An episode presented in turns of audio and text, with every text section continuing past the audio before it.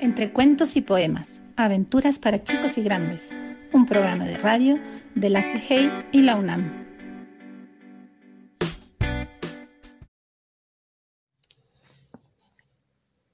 El duende del mar. Autor Hilda Pereira. Nos fuimos a la playa una tarde azul y magnífica. Enseguida mis primos y yo entramos a esperar las olas y a saltar dentro de ellas para que nos empujaran hasta la orilla. Pero no solo nos llevaban a nosotros, también cargaban con hierbas, conchas, caracoles, pequeñas frutas del fondo y hasta piedras de poco peso. Así, Manny cogió una redonda como una cara que para mí tenía nariz y ojos y boca. Javi cogió otra que parecía un torso con dos brazos que se unían formando una cuna. David cogió la que parecía boina. A mí me tocó una fina y blanca como una espada. Saúl cogió otra que parecía dos zapatos inmensos unidos por una base. Chris tuvo que conformarse con unos caracolillos mínimos, como enrollados por enanitos. Terminamos el baño al atardecer y, por llevarnos algo suyo, metimos todas las piedras en una bolsa y nos fuimos a casa. Después de ver en la televisión una película de mucho miedo, todos se fueron a dormir, menos yo. Sola cogí la bolsa de piedras y las fui colocando sobre la mesa. De pronto pasó algo extrañísimo. Casi no me atrevo a decirlo. No piensen que invento. Las piedras empezaron a moverse solas, como si estuvieran vivas. La que parecía boina se colocó sobre la que tenía nariz y ojos y parecía cara. La cara buscó al torso. Se empataron y quedaron juntas como unidas por un imán. En eso, la que parecía zapatos o botas empezó a moverse hasta colocarse debajo del tronco y se pegó con tal fuerza que no pude separarla. Mi piedra fina como una espada fue dando saltos hasta pegarse al puño de la mano izquierda. Mientras, los caracolillos que aún dormido Cris agarraba para que no se le fueran de las manos, se, se liberaron saltando y corriendo por toda la mesa para meterse, todos cobijados en la cuna que formaban los brazos de piedra. Claro, me quedé muda y sin saber qué hacer, pero reconocí que de todas aquellas piedras humadas había salido un homo o duende con una gorra sobre la cabeza, nariz fina, boca grande, torso raro y dos botas macizas que le permitían mantenerse en pie empuñando la espada. Como a mí las cosas de magia me encantan, pero me dan mucho susto, agarré al duendecillo, lo puse sobre una repisa y me fui a la cama a ver si durmiendo todo se convertía en sueño. Casi de madrugada me desperté de pronto como si me llamaran.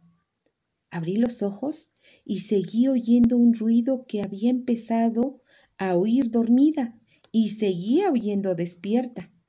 Un ruido como el que hace el mar cuando duerme. Devuélveme al mar, me dijo. Mañana, le prometí. Cris me oyó y ya no pudo contenerse armó tal alboroto que David, Javi, Saúl y Mani vinieron todavía medio dormidos a ver qué pasaba. Cuando llegaron, ni lloró el duende, ni volvió a cantar, y yo dije que me había entretenido formándolo mientras ellos dormían. David se dijo en voz baja, Mañana mismo me lo llevo y lo vendo en la tienda de las conchas y los caracoles. Pero yo me di cuenta, para él todo puede y debe cambiarse por dinero. Siguiendo su plan, se levantó a las ocho en punto, cogió al duendecillo de piedra, lo metió en una bolsa y se fue a la tiendecita de los caracoles. Apenas entró, le dio los buenos días a una viejecita flaca, de esas que recogen conchas y caracoles porque ya no tiene nada que hacer, y luego los pegan con pegamento y los dejan tiesos formando ceniceros, casitas y otras boberías que venden a los turistas.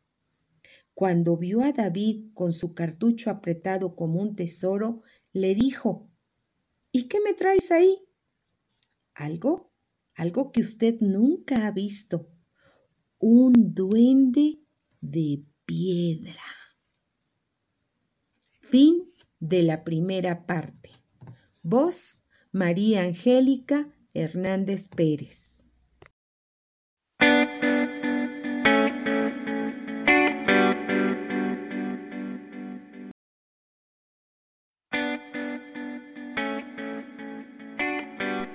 Entre cuentos y poemas, aventuras para chicos y grandes, un programa de radio de la CIGEI y la UNAM.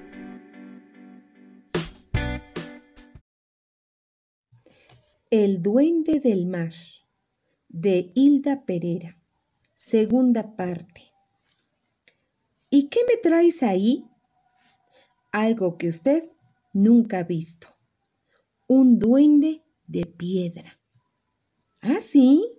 Dijo la viejita, a quien le encantaba todas las cosas de magia, juego y musiquita. A ver, enséñamelo, enséñamelo, insistió de lo más entusiasmada. David colocó el cartucho sobre la mesa y antes de ponerlo boca abajo y abrirlo preguntó ¿Cuánto me da por él? Depende si es de coral o flor de agua. Tengo que verlo. Trato hecho, dijo David. Enseguida vació la bolsa y en vez de duende, lo que pudo enseñar fueron cinco piedras separadas, muy lisas, eso sí, pero que no eran ni duende ni nada. La viejita se desilusionó tanto que por poco llora. David recogió sus piedras, las metió en la bolsa y llegó a la casa cuando eran las nueve y todos esperábamos ansiosos para decirle que el duende había desaparecido. Vaya duende el tuyo, me dijo. Se ha desbaratado todo. Miren. Y se fue volcando las piedras sobre la mesa, seguro de que plaf, plaf, plaf, plaf caerían las cinco. ¿Cuál no sería su asombro cuando vio que estaban todas unidas y el duende enterito. Pero como David no cree, pensó que con el calor se habían pegado de nuevo, o alguna de esas cosas que solo se entienden con la cabeza. Míralo, está llorando otra vez, me susurró Cris. Ya sé, dije, y ahora mismo me lo llevo a la playa. Vamos contigo, dijeron todos medio extrañados. Como era bien tempranito, el mar estaba de un humor magnífico y la orilla mansa como camino de arena. Solo había unas olas pequeñas que al romperse parecían encaje. La arena estaba lisa y dura y toda llena de huequecillos con posibles cangrejos. David empezó a buscarlos con Javi, Manny y Saúl pero Cris y yo hicimos una loma alta, apisonamos bien la arena para que no se desmoronase y colocamos encima al duende, que espada en mano parecía un general de mil batallas. De pronto nos quedamos mudos. Mudos no, asombradísimos. De todas partes empezaron a salir cangrejitos que corrían alzando una de sus muelas, es decir, de sus tenazas, como en un saludo. Lo siguieron esos caracoles que tienen dentro un animalito con muchas patas y ostiones y conchas que venían rodando por toda la arena. La loma del duende quedó decorada y de lujo, como si lo que estuviera en su cima fuera un rey. Al ver tanto cangrejo y tanto caracol junto, David, Javi, Saúl y Mani se pusieron a cazarlos y apretarlos para que sacaran las patitas. Los pobres casi se morían del susto. Entonces oímos un ruido de protesta como el del mar cuando se enoja mucho. Que daba miedo. De pronto se deshizo el duende. Yo vi cuando él mismo se quitó la cabeza y sus cinco piedras fueron a dar sobre Javi, David y Mani, mientras los cangrejitos salvados corrían que se mataban a meterse en el mar. En medio segundo, el duende cogió la gorra y se la puso. La cabeza sola se subió al tronco. Los caracolillos se escondieron en su cuna y todo él quedó sobre la piedra que parecía dos botas. Apenas mis primos se acercaron para tratar de agarrarlo, corrió hacia una ola pequeña y bordeada de espuma que se adelantó a recibirlo. Lo perseguían y casi lo alcanzaban con sus manos cuando vi que se iba deshaciendo mientras yo le gritaba Huye, huye, huye. La concha que era su boina se meció en el agua. Sobre una ola magnífica cabalgó su cuerpo un instante. Su cabeza era apenas una piedra blanca que se iba alejando. Los caracolillos diminutos que acunaba en sus brazos se fueron hundiendo poco a poco. A, la vez se oyó un ruido alto y fino, como una despedida que se confundía con el ruido del agua. Al ver que desaparecía, sentí una tristeza gris y alta como el humo, como la que sentimos cuando perdemos algo para siempre. Con las manos extendidas le grité Quédate, quédate conmigo. Su voz me llegó con las olas. Nunca me podré quedar. Yo soy el duende guardián de los tesoros del mar aunque sea solo un duende, me duelen los adioses. Por eso pienso que algún día encontraré en la playa cinco piedras que al verme corran a juntarse. Sabré entonces que el duende tampoco ha podido olvidarme. Y colorín colorado, este cuento se ha terminado. Voz María Angélica Hernández Pérez.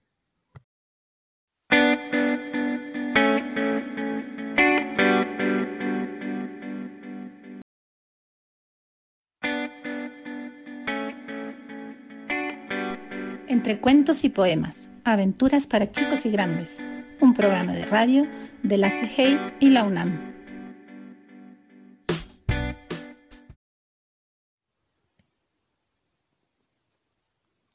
El duende y la olla de oro. Cuento irlandés para niños. Según los cuentos y fábulas tradicionales irlandesas, los leprecons son duendes diminutos que visten con un abrigo verde, tienen una barba blanca y un sombrero de copa. Se sabe que son pequeñas criaturas traviesas a las que les gusta hacer zapatos y almacenar sus monedas de oro en una olla de oro que se esconde al final de un arco iris. Si capturas un duende, te dará tres deseos, siempre y cuando lo dejes ir. ¿Conoces el cuento del duende y la olla de oro? Puedes leerlo con tus hijos y además conocer más sobre la tradición irlandesa de los leprecon. Vamos con el cuento. El duende y la olla de oro. Un hombrecillo de pequeña estatura estaba tumbado fuera de su tienda, bajo un gran árbol junto a un arroyo. Era fácilmente encontrarlo por el ruido que hacía su martillo. Y es que el duende era zapatero, y pasaba sus días haciendo zapatos que eran verdes, con hebillas de oro y una punta larga con tacones. El duende hacía zapatos para las hadas que vivían en los bosques y las gentes de los pueblos cercanos. La gente sabía que era un duende, porque había muchas hadas como él que vivían fuera de los pueblos. Las personas se acercaban hasta el hombrecillo para conseguir un par de zapatos y le pagaban con monedas de oro. Sin embargo, el duende, que era un poco avaro, necesitaba un lugar donde guardar su oro, ya que le gustaba guardarlo y contemplarlo en lugar de gastarlo. Un buen día comenzó a meter las monedas en una olla de oro y allí fue acumulándolas. Las guardaba en una estantería en su tienda de zapatos en el árbol. Un buen día llegó un hombre llamado Tim a la zapatería del duende. Quería un par de zapatos azul violeta con tacones. Mientras le explicaba al duende su idea, se fijó en la olla de oro llena de monedas. Tim sabía que, como el zapatero era un duende, si podía capturarle, se le concederían tres deseos. Porque les recuerdo que los duendes son mágicos. Voy a venir de vuelta en unos días para recoger mis zapatos, dijo Tim al duende. El duende, que no tenía un pelo de tonto, enterró su olla de oro en un campo lleno de arbustos y siguió haciendo su trabajo. Unos días después, Regresó, y el leprecon le dio sus zapatos azul violeta al hombre. Pero cuando el duende se volvió para esconder las monedas, Tim le agarró por la espalda para conseguir sus tres deseos. Quiero mis tres deseos, dijo Tim. El primer deseo es saber dónde está la olla de oro. Mi segundo deseo es que quiero cien pares de zapatos. Y el tercero, tener otros tres deseos más.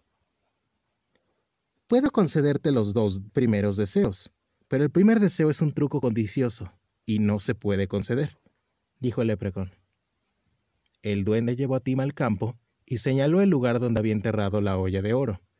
Tim no tenía una pala para acabar, así que marcó el lugar con un palo para volver más tarde. Sin embargo, al regresar, no pudo creer lo que había visto. Había doscientos palos sobre el campo. Comenzó a cavar en todos ellos, pero no pudo encontrar el lugar donde estaba la olla de oro. Después de unas horas, se dio por vencido y se dio cuenta de que el duende le había engañado. Mientras, el lepreco necesitaba encontrar un mejor lugar para esconder su oro y evitar así que ningún hombre pudiera tomarlo. Sabía que los arcoíris eran mágicos. Nunca podrías decir dónde terminaba uno, por lo que decidió enterrar su oro al final del arco iris.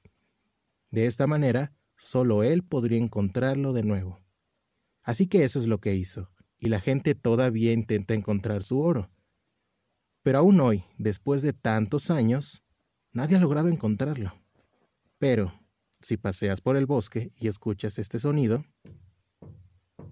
sabrás que el leprecon está cerca, y si eres muy amable con él, podrá concederte un deseo.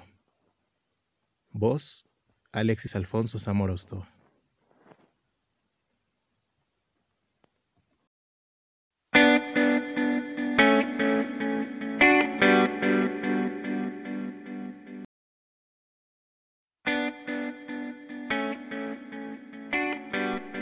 Cuentos y poemas, aventuras para chicos y grandes, un programa de radio de la CGI y la UNAM.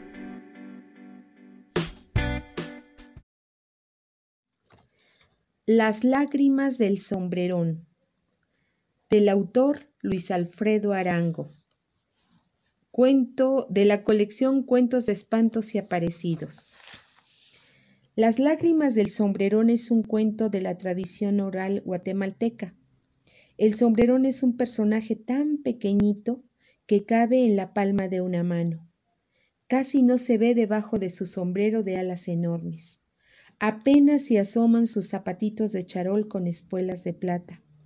Lleva también una guitarrita de nácar con la que se acompaña cuando canta para hechizar a las niñas bonitas.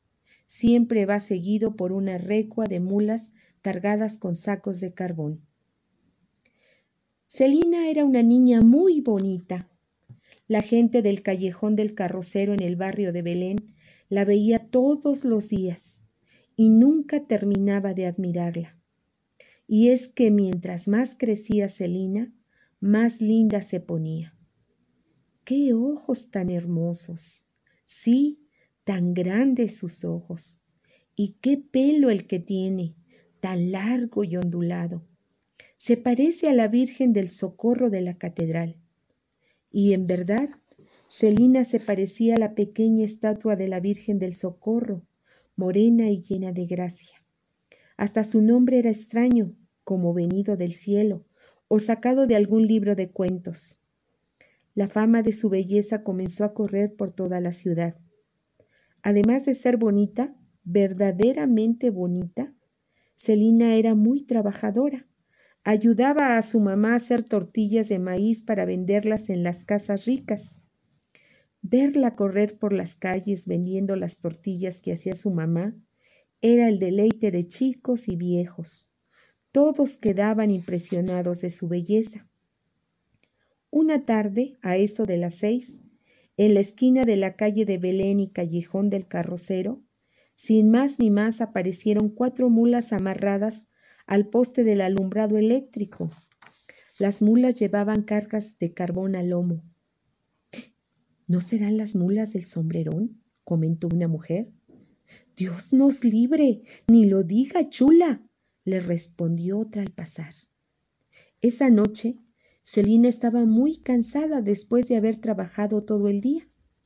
El sueño comenzaba a dormirla, cuando oyó una música muy linda era la voz de alguien que cantaba acompañado con una guitarra. Mamá, mamá, oiga esa música. ¿Qué música? Lo que pasa es que te estás, te está venciendo el sueño. No, mamá, oiga, qué belleza. Pero la tortillera no oía ninguna música. Lo mejor es que te duermas, mi niña. Celina no podía dormir oyendo aquella música encantadora. Hasta sus oídos llegó claramente la voz cantarina que decía, Eres palomita blanca como la flor de limón. Si no me das tu palabra, me moriré de pasión. A las once de la noche, el callejón quedó en silencio y la recua de mulas carboneras se perdió en la oscuridad. Noche a noche se repitió lo mismo. Lo único que la gente notaba eran las mulas con su carga de carbón atadas al poste. En cambio, Celina se deleitaba con las canciones que escuchaba. Una noche, a escondidas de su mamá, Celina salió a espiar en la oscuridad porque quería conocer al dueño de la voz. Por poco se muere del susto. Era el sombrerón, un hombrecito con un sombrero gigantesco, zapaticos de charol y espuelas de plata. Mientras bailaba y cantaba tocando su guitarrita de nácar, enamoraba a la niña. Los luceros en el cielo caminan de dos en dos. Así caminan mis ojos cuando voy detrás de vos. Celina no pudo dormir esa noche. No podía dejar de pensar en el sombrerón. Todo el día siguiente lo pasó recordando los versos Quería y no quería que llegara la noche. Quería y no quería volver al sombrerón. Esa semana Celina dejó de comer, dejó de sonreír. ¿Qué te pasa, hijita? le decía su mamá. ¿Te duele algo? ¿Estás enferma? Pero Celina no hablaba. ¿La habrá enamorado el sombrerón? le dijeron, y la tortillera desesperada, siguiendo consejos de los vecinos, la llevó lejos de su casa y la encerró en una iglesia, porque la gente cree que los fantasmas no pueden entrar en las iglesias. A la noche siguiente llegó el sombrerón al callejón del carrocero, pero no encontró a la niña. Se puso como loco y comenzó a buscarla por toda la ciudad sin encontrarla. Al amanecer se alejó, silencioso, con su recua de mulas atrás. La mamá de Celina y los vecinos estaban contentos porque habían logrado librarla del sombrerón. Pero Celina, encerrada en la iglesia, enfermó de pura tristeza y amaneció muerta un día. Estaban todos velando a la niña en casa de la tortillera cuando escucharon un llanto desgarrador que los celó del susto. Era el sombrerón que venía arrastrando sus mulas. Se detuvo junto al poste de la esquina y comenzó a llorar. Corazón de palo santo, ramo de limón florido, ¿por qué dejas en el olvido a quien te ha querido tanto? Ay, ay, ay. Mañana cuando te vayas voy a salir al camino para llenar tu pañuelo de lágrimas y suspiros. Nadie supo a qué hora se fue el sombrerón. Se fue alejando llorando, llorando, hasta que se fundió en la noche oscura. A la mañana, cuando los dolientes salieron de la casa de la tortillera, se quedaron maravillados. Había un reguero de lágrimas cristalizadas, como goterones brillantes, sobre las piedras lajas de la calle y colorín colorado, este cuento se ha terminado. Voz María Angélica Hernández Pérez.